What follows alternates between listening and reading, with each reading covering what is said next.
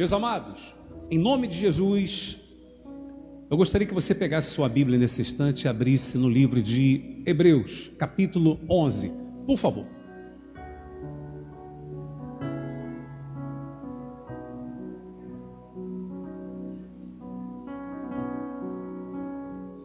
Levante a mão direita, tanto você aqui no templo, você na sua casa também. Faça uma oração assim comigo, meu Deus e meu Pai.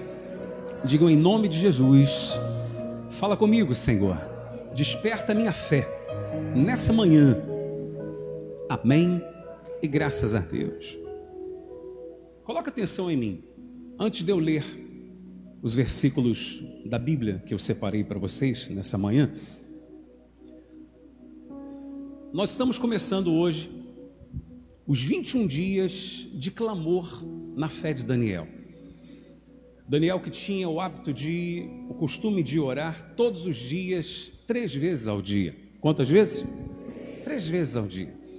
E eu gostaria que todos a partir de hoje procurassem fazer isso, que você tirasse três momentos do dia para você orar. Às vezes a pessoa pensa que ela vai ter que fazer uma oração extensa, não é pelo muito falar que somos atendidos, mas é pela, pela fé. Não é pelo muito falar que somos atendidos, mas é pelo que, igreja? Pela fé. Pela fé. De que adianta eu falar muito sem fé? Eu posso falar pouco com fé e ser atendido. Amém? Mas se quiser falar muito também com fé, sem problema. Excelente.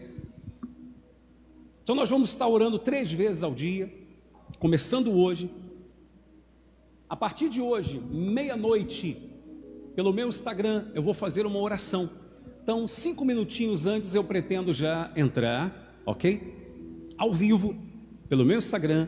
Quem não tem Instagram, se você quiser e puder, baixe o aplicativo. Se você não souber, os pastores orientam você, os obreiros, até você achar também. Mas à meia-noite em ponto. Então, minutos antes da meia-noite, umas cinco para meia-noite, já vou estar entrando, quatro ou três minutos antes da meia-noite, reunindo ali as pessoas pelo Instagram, ao vivo, vou estar fazendo uma oração à meia-noite, durante os 21 dias. Amém? 21 dias. E você vai procurar estar orando três vezes ao dia na fé. Quem quiser fazer algum jejum, amém, graças a Deus. Mas o que, que eu preciso? Preciso é força de expressão que todos os servos que aqui estão, todo o povo que está aqui no templo, todas as pessoas que estão acompanhando pela internet nesse instante, participando da reunião conosco, o que, que eu gostaria que você procurasse compreender em nome de Jesus? Primeiro, não vamos estar clamando a qualquer Deus, vamos estar clamando ao Deus, fiz questão de colocar até no slide aqui na, na própria, no próprio tema que é a fé que traz vitória, diga isso, a fé que traz vitória. Está escrito assim, não sei se todos conseguem ver em casa também, lá em Gênesis 18, 4 diz que acaso para o Senhor a coisa demasiadamente difícil? Eu quero que você clame durante esses 21 dias, começando hoje junto conosco daqui a pouco, entendendo que o Deus que nós vamos estar clamando, para ele nada é difícil. Só quem crê diga para o meu Deus nada é difícil. Mais uma vez, vamos lá, diga isso. A dificuldade às vezes está dentro da gente. Às vezes não, sempre está, nunca está em Deus. Para Deus tudo é fácil. Você pode repetir isso? Para Deus tudo é fácil. Tudo é fácil. Deus pode todas as coisas. Aí você vai dizer, ah, bispo, isso eu já sei e tal. Deus é grande, Deus tem o poder para tudo e tal, enfim. Amém. Mas qual é a fé que traz a vitória? Qual é a fé que gera resultado, que traz a resposta que nós precisamos? É a fé que não espera entender primeiro como o milagre vai acontecer. Ela crê e pronto, acabou. Hebreus capítulo 11, verso 3, por isso eu pedi para você abrir primeiramente em Hebreus. Está escrito assim, preste atenção você aqui no templo e de casa também. Leiam comigo, vamos lá em voz alta. Pela fé entendemos que o universo foi formado pela palavra de Deus, de maneira que o visível veio a existir das coisas que não aparecem Fazer uma pergunta a você: qual a palavra que vem primeiro, fé ou entendimento? Fé. Pela fé entendemos. Ou seja, eu não tenho que querer entender o mecanismo do milagre para ele acontecer na minha vida, não precisa. Eu tenho que crer. Amém? Se nós crermos, nós veremos o milagre. Se nós quisermos entender primeiro, como assim entender? É ficar naquela, mas como que vai acontecer? Como que o milagre vai tornar possível? Como que isso vai ser visto na minha vida? Como que isso vai mudar? Como que esse quadro vai se reverter? Como, como, como? Eu fico com tantas perguntas, querendo entender o mecanismo do milagre eu nunca participo do milagre. A Bíblia está dizendo: pela fé entendemos, primeiro vem a fé, depois você vai entender como ele vai acontecer. Amém, igreja? Amém? Primeiro se crê, depois se entende. Você pode repetir isso? Pronto. Então quem fica querendo entender acaba não vendo nada. Mas aquele que diz assim, eu creio, pronto, acabou. E se alguém chegar para essa pessoa, para você, e perguntar assim, mas vem cá, como que vai acontecer? Como que vai ser isso? Você diz para ela assim, não sei, Deus sabe. Amém, igreja? Hoje eu ainda não sei. Na hora que Deus achar que eu tenho que saber, eu vou saber. Você quer ver coisa interessante? Ouça isso e guarde isso no coração de vocês, por favor. Todos, todos, todos. Em nome de Jesus, coloque muita atenção, você em casa também. Quando eu não acredito, quando eu não creio que algo poderá acontecer na minha vida, vamos supor, eu quero que aconteça algo na minha vida financeira, eu estou endividado, eu preciso sair da dívida, ou eu quero montar um negócio, mas eu não sei como, eu não sei o que vai ser, eu não sei como que eu vou sair daquela situação crítica que estou enfrentando no aspecto financeiro. Vamos supor que seja esse, que seja essa situação, que seja esse o caso ou essa diversidade. Quando essa pessoa não crê que alguma coisa vai acontecer, ainda que surja diante dela uma oportunidade para ela sair daquela situação. Ainda que surge uma oportunidade de montar o um negócio que ela tanto desejava, ela não consegue enxergar. Você está entendendo o que eu estou falando? Ela não consegue enxergar. Mas por que não? Porque no fundo, no fundo, ela não crê que vai acontecer. Entendeu isso? Mas a partir do momento que ela diz assim, eu creio. Eu não sei como Deus vai fazer, eu não, não entendo como que o milagre vai acontecer, mas eu creio que Deus tem o poder de tornar possível isso. Então, meu amado, às vezes você está passando por um lugar e do nada você vê algo, e aquele algo que você vê, ali Deus fala: é isso aqui que você vai fazer que vai mudar a sua vida. Amém, igreja? Está claro o que eu estou dizendo para você? Então, primeiro se crê, depois se entende. Essa é a ordem que está escrita, eu estou mostrando a Bíblia para você. Pela fé, nós entendemos que o universo foi formado pela palavra de Deus. Pronto, acabou. Nós cremos. Como? Deus foi dando a ordem e as coisas foram acontecendo. Como? Não sei, Deus sabe como. Diga, Deus sabe como. Eu vou perguntar, como é que sua vida vai mudar, igreja? Amém. Quem crê nisso de verdade, dá um brado de vitória aí. Está determinado isso. E vai ser. Eu creio, meu amor. Agora, uma outra coisa. Por que, que eu estou falando que você não precisa entender o milagre? Porque certa vez, isso pode acontecer comigo, com você, qualquer um aconteceu com Moisés. Moisés quis entender o milagre, como que Deus ia fazer uma coisa que Deus havia dito que faria. O povo estava no deserto. Aí Deus chega para Moisés e fala assim: Moisés, ouça isso, pessoal. Deus chama Moisés e fala assim: Moisés, manda o pessoal se santificar, porque amanhã o pessoal vai comer carne. O pessoal não está querendo comer carne? O pessoal não está reclamando aí que não tem carne para comer e tal. Poxa, saudade de fazer um churrasquinho, aquela coisa. Fala aí que amanhã eu vou enviar carne para vocês aí no deserto. Números capítulo 11, veja comigo que está escrito, o que Moisés diz para Deus. Respondeu Moisés, capítulo 11, versículo 21, aí do livro de Números. 600 mil homens de pé, é esse povo no meio do qual eu estou. E tu disseste: Dar-lhes-ei carne, e a comerão um mês inteiro. Verso 22 diz assim: Matar-se-ão para eles rebanhos de ovelhas e de gado que lhes bastem? Ou se ajuntarão para eles todos os peixes do mar que lhes bastem? Olha para mim aqui. Deu para você entender? Deus chama Moisés e fala: Moisés, avisa o pessoal que vou enviar carne para todo mundo comer amanhã. Aí Moisés chega para Deus e fala: Senhor, o senhor não leva mal, não, mas eu não sei se o senhor entendeu o que o senhor prometeu. o senhor está falando que vai enviar carne, mas o senhor, o senhor já pensou em como que o senhor vai fazer isso? Porque são 600 mil homens, fora mulheres e crianças. Só de homens são 600 mil aqui no deserto. Só, só vai fazer como, hein? Vai matar boi para essa turma toda? Vai trazer peixe do mar para essa turma toda? Como é que vai ser? Quantas vezes nós não somos assim? Não é verdade? Queremos entender, mas como que vai ser? Como é que vai acontecer? Aí Deus vira para Moisés e diz assim, versículo 23: Porém o Senhor respondeu a Moisés: Ter-se-ia encurtado a mão do Senhor? agora mesmo verás se se cumprirá ou não a minha palavra. Versículo 31, para a gente fechar esse episódio. Então, leiam comigo. Então, soprou um vento do Senhor e trouxe cordonizes do mar e as espalhou pelo arraial, quase caminho de um dia ao seu redor, cerca de dois côvados sobre a terra. E está escrito que o povo comeu carne até dizer chega.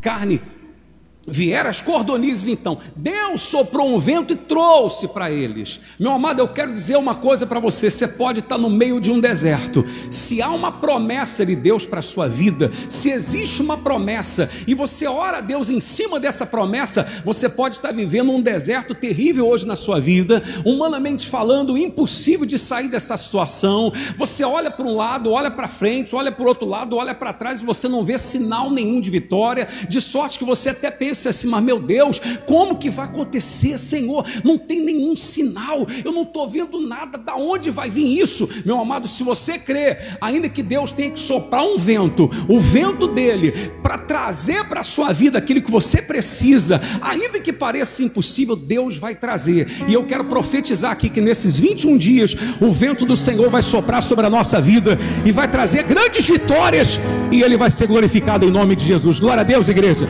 Eu tomo posse disso, eu, Gerson, tomo posse disso para mim. Receba isso na sua vida também, meu amado. Que o vento do Senhor vai soprar, e quando o vento de Deus sopra, meu amado, a cordonize vem, a carne vem, o milagre vem, a vitória vem. Então estou mostrando para você, primeiro, não vamos clamar qualquer Deus, mas o Deus que para ele não existe nada difícil. Segundo, eu não preciso entender o milagre, eu tenho que crer e depois eu entendo como vai acontecer. Ah, e uma coisa, hein? ainda que eu fique sem entender como o milagre aconteceu, ele vai acontecer assim mesmo. Amém, igreja? Ele vai acontecer. Em nome do Senhor Jesus. Graças a Deus. Terceiro, o que eu acabei de dizer para você. Se há uma promessa, então Deus vai cumprir. Por isso é importante, às vezes, você clamar a Deus em cima de uma promessa que Ele fez. Você quer vida abundante? Não diga só assim, ó Deus, traz vida abundante e tal. Diga assim, Senhor, lembra. O Senhor disse: Eu vim trazer vida e vida com abundância. Você está entendendo, sim ou não? Você está orando em cima do quê? De uma promessa. Compreende o que eu estou falando? Você é um dizimista da casa de Deus, você devolve dízimo para Deus, você está precisando de prosperidade na sua vida, ora em cima da promessa. Senhor, lembra que o Senhor disse que se nós devolvêssemos o dízimo na sua casa, o Senhor derramaria bênção sem medida, repreenderia o devorador. Você não está orando simplesmente porque você quer, não, você está orando em cima de quê? De uma promessa. Porque eu quero que você compreenda que quando há uma promessa, ela vai se cumprir. Amém, igreja? Ela vai se cumprir. Por isso que Deus falou para Moisés: rapaz, vem cá, você está tá com a cabeça onde, Moisés? Alguém pode encurtar a minha mão? Eu não estou falando que vou mandar carne. Se eu estou falando que vou mandar, vou mandar. E Deus mandou, pronto, acabou. Amém, igreja? Diga assim: como não importa, eu quero o meu milagre. Amém, igreja? Em nome de Jesus. É ou não é? A vitória em nome de Jesus, meu amado. Uma outra coisa que eu quero mostrar para você, e isso é muito importante. Não é pelo seu mérito é pela fé no Senhor Jesus, é pelos méritos do Senhor Jesus, méritos dele, pelo que ele fez por nós. Não é pelo meu mérito, ou seja, pelo meu merecimento, não é porque você merece que você vai ser abençoado, porque que eu estou falando isso para você. Ouça com muito mais atenção ainda agora. Porque existem pessoas que às vezes elas pensam assim: não, não vou nem clamar, porque eu acho que Deus não vai nem me ouvir. Porque no fundo eu não mereço. Eu sei que eu não estou fazendo as coisas como deveria ser, como deveriam ser feitas. Eu sei que eu não estou andando assim, tão limpo, tão puro, tão reto. Não estou fazendo tudo aquilo que eu sei que está na Bíblia que eu deveria fazer. Então acho que, acho que Deus não vai me atender porque eu não mereço ser atendido por Ele. Primeiro, se você pensa assim, meu amado, que você não merece, você está no caminho certo, porque não merece mesmo, eu também não mereço, ninguém merece. É pela graça, amém, igreja? É por méritos do Senhor Jesus. Mas eu quero mostrar uma coisa interessante para vocês. Houve um homem, um homem paralítico, que nasceu dentro dele o desejo de ser curado por Jesus. Esse homem arrumou quatro amigos que o levassem até Jesus. Ele estava deitado no leito e esses quatro amigos, cada um numa ponta do leito, levaram-no à casa onde estava Jesus.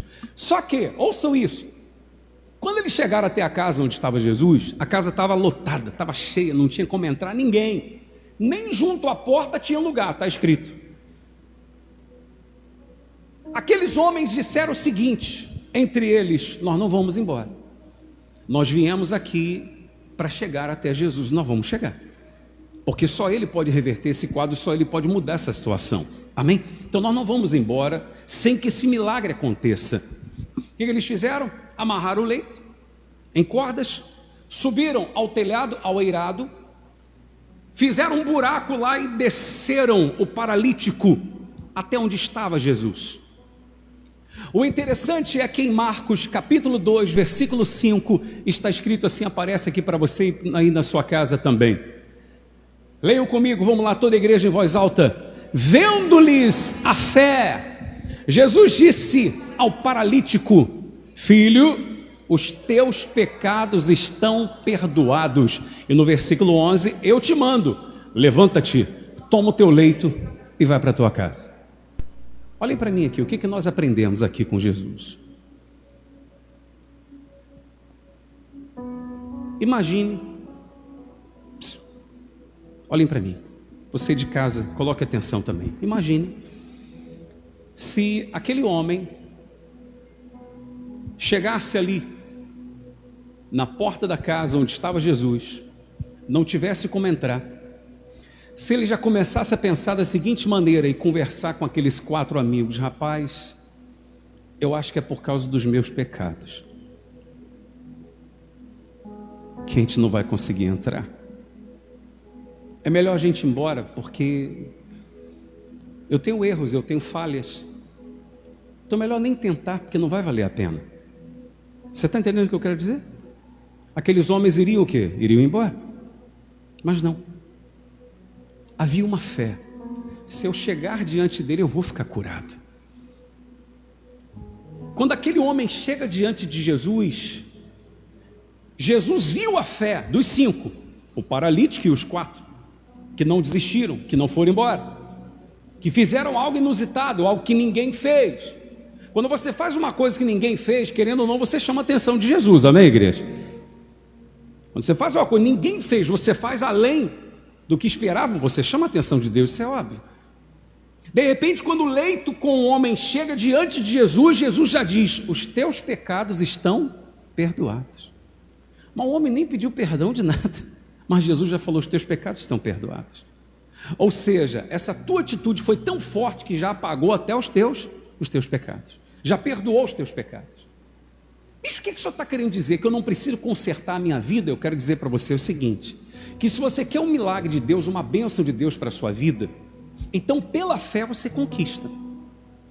Ainda que você não esteja hoje vivendo a vida correta como deveríamos, todos nós, no caso, viver. Mas uma coisa eu tenho que ensinar para você e vale chamar a sua atenção para isso. Milagre é uma coisa, salvação é outra. Ok? Ei, desperta para isso. Salvação é outra coisa. Bicho, mas eu quero a minha salvação. Então você tem que consertar a sua vida. Quem quer a salvação, Jesus disse que tem que renunciar a si mesmo e fazer e andar conforme ele quer que ande. Porque está escrito: aquele que diz ser de Jesus deve procurar andar como ele andou. Amém? Jesus disse: quem quiser vir após mim, a si mesmo se negue dia a dia, tome a sua cruz e siga. Ou seja, renuncie a sua vontade para fazer a minha. Quem quiser a salvação. Mas, bispo, suponhamos que eu esteja vivendo no pecado, eu posso alcançar um milagre de Deus? Pode. Sério? Pode. Estou falando, milagre é uma coisa, salvação é outra. Aí você vai dizer assim, bispo, está mentindo, não concordo com o Senhor. Meu amado, Jesus disse que no dia do juízo haverá homens que dirão assim: Senhor, mas em teu nome eu fiz milagres, em teu nome eu curei enfermos, eu expulsei demônios em teu nome. E Jesus vai virar para eles e vai dizer: Sim, mas vocês não quiseram abandonar a iniquidade, então vocês estão fora. Amém? Aconteceram milagres porque vocês tiveram fé no meu nome, ué, pronto, acabou. Você está entendendo o que eu estou dizendo? E pela fé, você consegue mudar também. Se você está aqui, de repente você diz, bicho, mas eu reconheço que há coisas erradas em mim. Amém. Então peça ajuda ao Senhor Jesus quanto a isso, Ele vai ajudar você mudar. Você vai ter força para vencer aquilo que você até então não venceu. Quem crê, digam graças a Deus. Você crê nisso? em nome de Jesus. Então, milagre é uma coisa, salvação é outra. Salvação está acima de tudo. Amém? É o que nós mais desejamos. Mas, para alcançar o milagre, meu amado, eu quero uma resposta, eu quero uma vitória. Bicho, estou chegando hoje aqui do jeito que eu estou. Deus vai me ouvir, Deus vai te ouvir se você crer na misericórdia dEle, na graça dEle para com a sua vida, no amor dEle para contigo. Digam graças a Deus. Uma última coisa antes de nós levantarmos o nosso clamor, o primeiro desses 21 dias, que eu quero mostrar para você é o seguinte: nós iremos levantar o nosso clamor, essa parte agora não sei se você compreendeu. Nós vamos levantar o nosso clamor confiando nos nossos méritos ou nos méritos do Senhor Jesus. Você está entendendo? Nós vamos levantar o nosso clamor confiando ou apoiados nos nossos méritos ou nos méritos de Jesus. Eu não tenho que me apoiar nos meus méritos, mas me apoiar nos méritos de Jesus, que ele conquistou, tudo que ele conquistou por mim na cruz do Calvário. Amém, igreja? Uma última coisa que eu quero chamar a sua atenção, e é preciso que você compreenda isso em nome de Jesus. Uma outra pergunta: nós vamos clamar a Deus esses 21 dias, considerando a nossa condição, a nossa capacidade ou o poder de Deus? Por que, que estou falando isso para você? Quando os midianitas, juntamente com outros povos do Oriente, formando um exército de milhares e milhares, que a Bíblia diz que não dava nem para contar quantos eram, de tão numeroso era aquele, era aquele exército que eles haviam formado. Houve um homem que chamou a atenção de Deus por suas atitudes, que foi Gideão. Deus chama Gideão e diz assim: Gideão, você vai livrar Israel das mãos dos midianitas. Aí quando Deus fala aquilo com Gideão, veja o que Gideão disse para Deus em Juízes capítulo 6, verso 15. E ele lhe disse: Ai, Senhor meu, com que livrarei Israel? Eis que a minha família é o que, igreja? A mais pobre em Manassés e eu, o menor na casa de meu pai. Ou seja, Gideão achando que seria pela condição de quem? Dele, poxa. Senhor, eu sou mais pobre. Minha família é mais pobre. Eu sou menor na casa de meu pai. Ou, ou seja, se a família era mais pobre e ele era menor na casa do pai, dentre os pobres ele era o mais pobre. Então é uma boa notícia para você que de repente está na miséria. Deus não olha para isso, não, amém, igreja? Deus olha para a fé, amém? Você pode estar tá na miséria, pode ser pobre, não tem problema. O que importa é o que está dentro de você. Então Gideão, em outras palavras, está dizendo: Senhor, sou, eu acho que o Senhor escolheu a pessoa errada, porque eu não tenho condições. Aí Deus vira para ele e diz assim, no próximo versículo 16: Tornou-lhe o Senhor, já que eu estou contigo, ferirás os midianitas como se fossem um só homem. Digam graças a Deus. Olhem para mim, por favor. Deu para você entender? Deus vira para Gideão e disse, em outras palavras: Mas quem disse que é pela sua condição que você vai vencer os inimigos?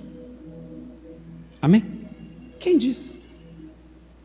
Gideão, Não sou eu que não entendi, não, Gideão. Você que não entendeu ainda. Não é pela sua condição que você vai vencer os midianitas, é pela minha, porque eu vou estar contigo. Quer dizer o seguinte: se Deus estiver conosco, meu amado, a vitória está garantida em nome de Jesus, amém, igreja? Já está garantida, já, já está, em nome de Jesus. Então a última pergunta é essa que eu fiz, último ponto que eu quero que você considere. Nesses 21 dias, eu e vocês, você de casa, nós vamos clamar a Deus, considerando a nossa condição, a nossa capacidade, ou considerando a grandeza de Deus, o poder de Deus. Amém? Deus quer que a gente considere a grandeza dele. Você não tem condições, humanamente falando? Amém.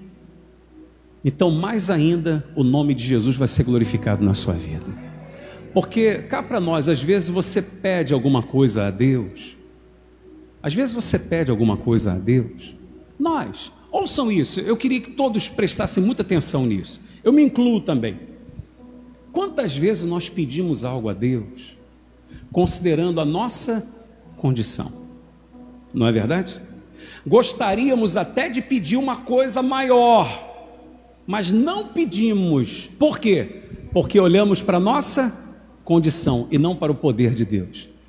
Fazemos sem perceber, inconscientemente agimos como Gideão: Senhor, mas eu sou mais pobre, não tenho como vencer os midianitas, eu não tenho armas para isso, nosso material bélico é nada aqui em Israel. É. E eu sou mais pobre, não tenho, o senhor não está entendendo, o senhor escolheu a pessoa errada. E Deus vira para Gideão e diz: Não, quem não entendeu é você, rapaz. Eu escolhi a pessoa certa. Não vai ser pela sua condição, não é pela sua capacidade, é pela minha condição, é pelo meu poder. Amém? Essa é a fé. Então, esses cinco pontos eu queria que você considerasse nesse período dos 21 dias de clamor que nós vamos começar agora. Para o nosso Deus não tem nada que seja difícil. Amém? Nada que seja difícil. Não existe nada difícil. Primeiro se crê, depois se entende. Não fique esperando entender como vai acontecer. Creia, vai acontecer. Terceiro, se há uma promessa, pode estar no meio do deserto, pode ser impossível, ela vai se cumprir. Amém? Quarto, não são pelos nossos méritos, mas pelos méritos do Senhor Jesus. É pela fé nele que o milagre vai acontecer. E quinto, não é pela nossa condição, é pela condição e poder de Deus.